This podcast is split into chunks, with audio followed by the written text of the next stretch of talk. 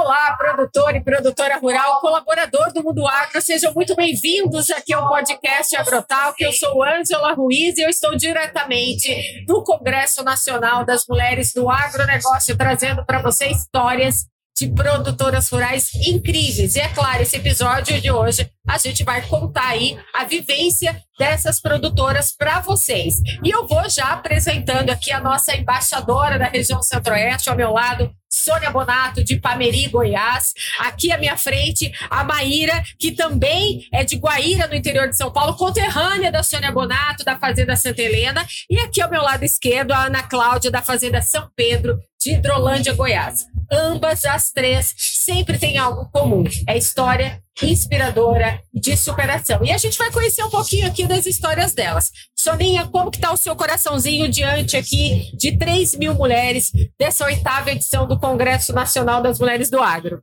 Ele nem tá batendo, tá apanhando. É tanta mulher, é tanta energia, é tanto abraço, Ângela, e eu mal consigo atravessar de um lado para o outro.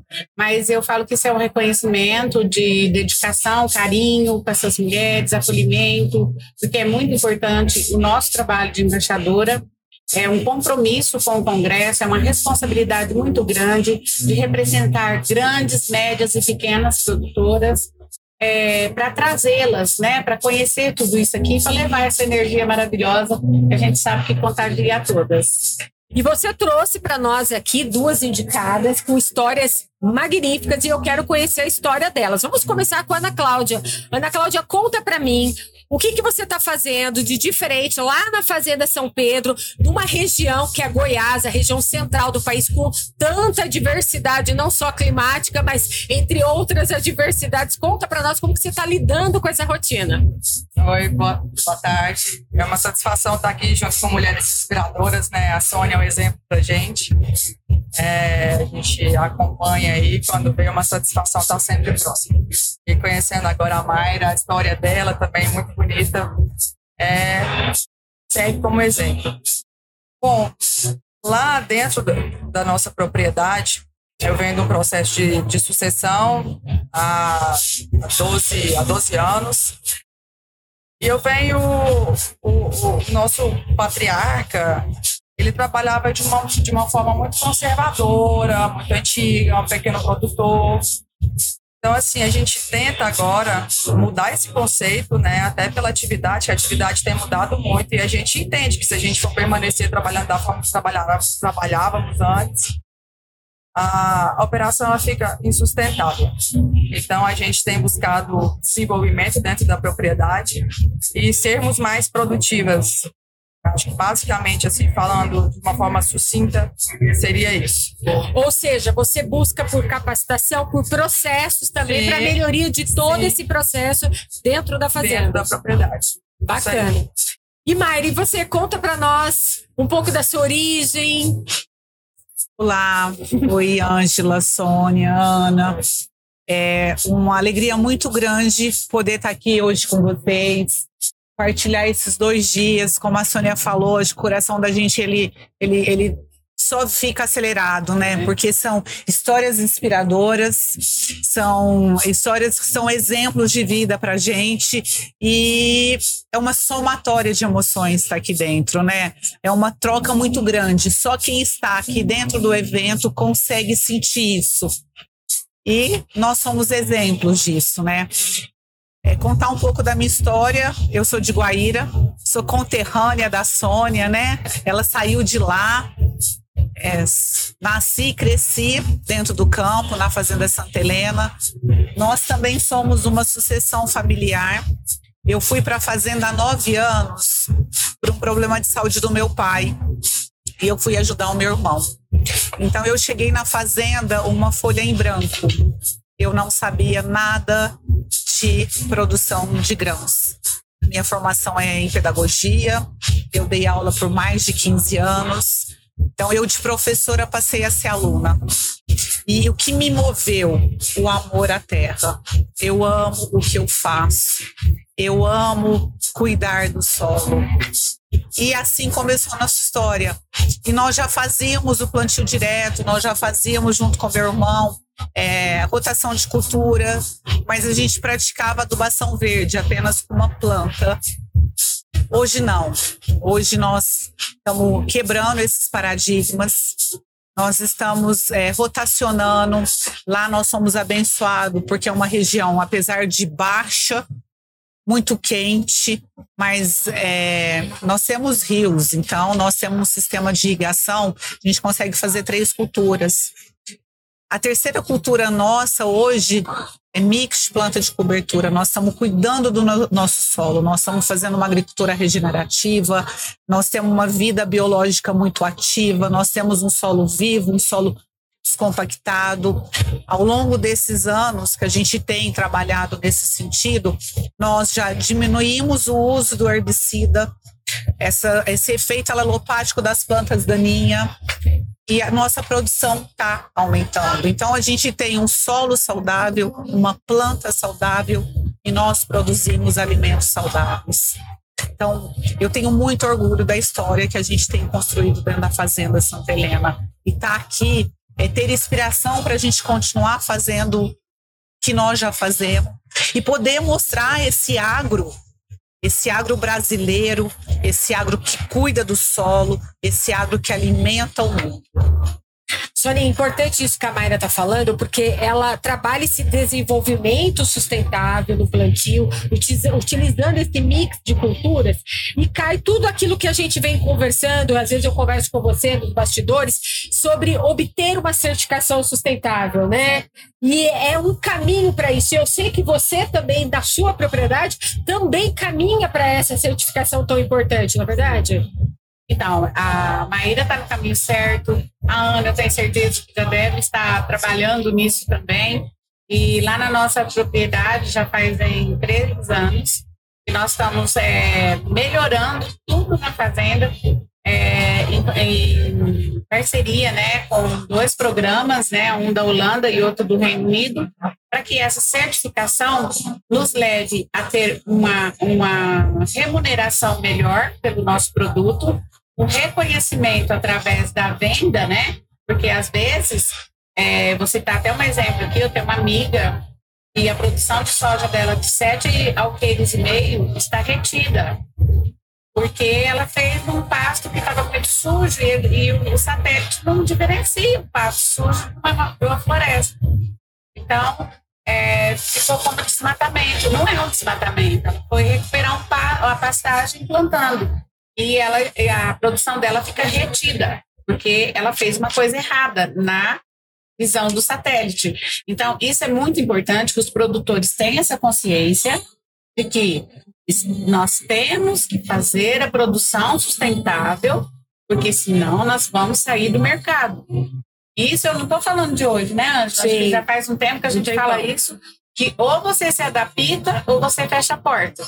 Então, essa parte também é um compromisso que nós produtores, a maioria, eu acredito muito nisso, que tem poucos que não fazem, mas não fazem assim todas as exigências, mas fazem a, a parte melhor, que é produção, preservação e sustentabilidade. Isso o produtor faz, ele tem que fazer por lei. Mas no selo de certificação, sustentabilidade ele é mais exigente, gente. É muita coisa que eles exigem e você vai adaptando, você não precisa fazer de um dia para o outro. É, mas vai ser o que vai valer lá no final para que você tenha uma renda melhor e para que o seu produto seja recebido por qualquer empresa. Isso de adaptação que você falou é importante porque a Ana, quando começou aqui, ela disse justamente isso. Para você se adaptar, você tem que entender dos seus processos. E é o seu momento agora, né? Porque eu fico imaginando, você tem duas fazendas, uma em Hidrolândia e uma lá em Dois Irmãos do Tocantins distante uma da outra, é. né? É, lidar com o processo das duas, né? É complicado, não é fácil. Você erra bastante primeiro, né, Ana, para depois acertar. O que que você planta? Qual que é a diferença de, das duas fazendas? Conta um pouco para gente. Tá. Ah, em Goiás, ela é uma, ela é uma propriedade nossa que ela vem dos meus sucessores, né, dos meus avós. E, e eu Desde quando eles faleceram, eu assumi a gestão dessa, dessa área. Uhum. Lá a gente, parte dela a gente arrenda para soja, a gente não planta. Sim. Né? Nós arrendamos para uma outra pessoa. e a outra parte está em gado, né? A parte que não é agricultável. E no Tocantins a gente trabalha com recria. A gente compra bezerros de desmama, recria ele e vende garrote para invernista ou confinador. A gente não termina esses animais também. Então, assim, a gente está dentro dessa operação há muito tempo, né? E e aí fico aí na estrada. É, e, e, olha só, apesar de você não plantar soja, milho, mas é uma gestão que você tem que controlar o que, que o, o seu arrendador está fazendo claro. na outra fazenda. É. E você tem toda a questão dos animais, o cuidado. E eu falo mais. É, você tem gado, mas você também tem que estar de olho no clima para pastagem, é, para forragem, porque isso conta muito. Exatamente. Porque se não você não tem, né, essa forragem, você tem que dar uma alimentação para o animal, uhum. cuidar da saúde desse animal. Então, assim, é uma gestão também, parece fácil, mas não é, não. né? Então, aproveitando esse gancho seu, eu também trabalho com nutrição animal de bovino. Uhum. É, eu estou há nove anos representando uma empresa, estou na área comercial dessa empresa. Então, isso facilita muito esse processo meu na parte animal. É, o que, que a gente faz? Pensando em clima, né? A gente pensa na sazonalidade climática e, assim, nas nossas estações que são muito bem definidas. Sim. A gente elabora um plano nutricional para esses animais. Esse plano é um plano anual. É, lá na nossa propriedade. Sim. E aí, dentro das transições, né, de clima seca, água ou água seca, uhum. a gente vai fazendo esse esses ajustes Sim. finos, né? É, esse ano, um ano pontual de El Niño, é Sim, isso, você que é, é expert. Eu vou, te, eu, vou te, eu vou te contar um então... segredo. Eu tenho um telefone particular com São Pedro, sabe? É. Mas aí tem ah, dias. Eu tenho o seu, hein? tem dias que ele dá um pouco bravo, então às vezes ele quer fechar a torneira por lá. Mas realmente, é, tem, tem que monitorar mesmo. A gente está numa fase de El Niño a tendência é essa de ser cabeça e tem que ter esse ajuste fino, é verdade. Então, assim, nesses anos atípicos, esses anos que a gente está apontando uma seca mais prolongada, Sim. aí a gente vai reajustando. A suplementação, nós, né? Sim, aí é. nós vamos trabalhando com as ferramentas que nós temos, né? Sim. né? Talvez uma área pulmão, é, um ajuste dentro da suplementação. Quando tem uma, uma época de água, de, de período com, com mais águas, com mais oferta de pasto. É, dependendo do fluxo de caixa, a gente ajusta a lotação. Então, são essas ferramentas que a gente procura utilizar. Naira, você falou que você mora numa região muito quente. Foi uma, você destacou bastante isso. O clima também está te impactando por lá? Também.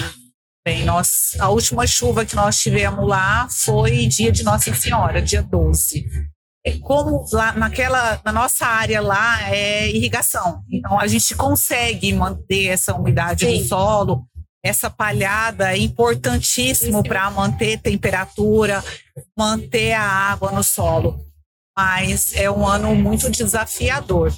Eu acho que esse ano é ano do produtor ele é, tentar algumas tecnologias, principalmente em bactérias que a gente tem, que vai auxiliar esse estresse hídrico, né? Rezar muito, né? Pedir para São Pedro, né? Para que ele mande, porque a nossa empresa é a, é céu, céu aberto, aberto, né? A gente precisa da água e da chuva na hora certa. E principalmente os benefícios que essas raízes vão nos trazer, né? Porque um solo é descompactado, é um solo vivo, e a retenção de água ela acontece. Então a, a planta vai ter água por mais tempo do que um solo compactado, que a água vai embora, vai ser lavado, lava os nutrientes. Mas a agricultura por si só é muito desafiadora. O plantio em cima de plantas de cobertura também.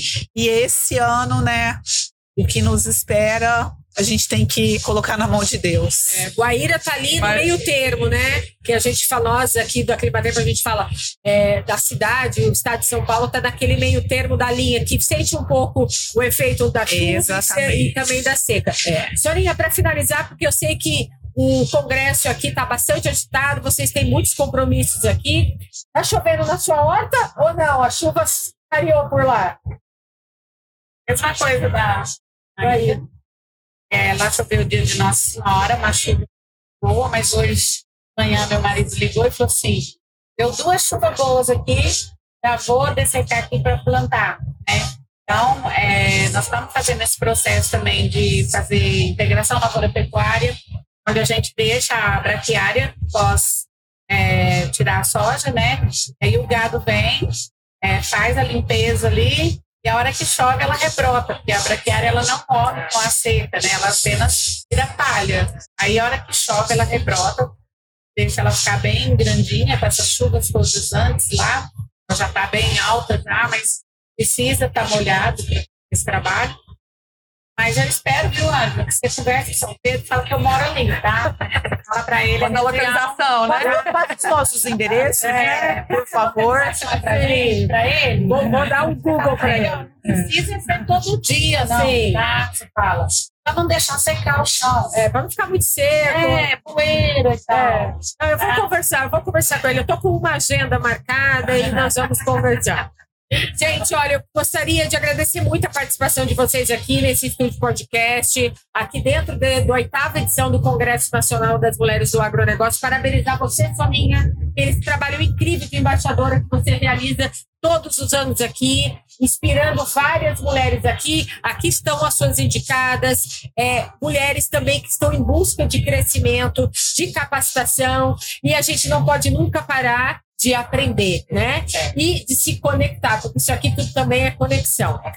E é claro, não poderia deixar de agradecer ao meu patrocinador, a Mosaic Fertilizantes, e meu apoiador, a VL Joias do Agro, que eu falei que ia estar com vocês aqui hoje, e eles presentearam vocês com uma joia do agro. Então eu quero entregar a sua, Soninha, vou entregar também da Mayra e vou entregar a da Ana Cláudia. Muito obrigada. Enquanto as minhas convidadas abrem o presentinho delas, eu vou me despedindo de você, produtor. Ah.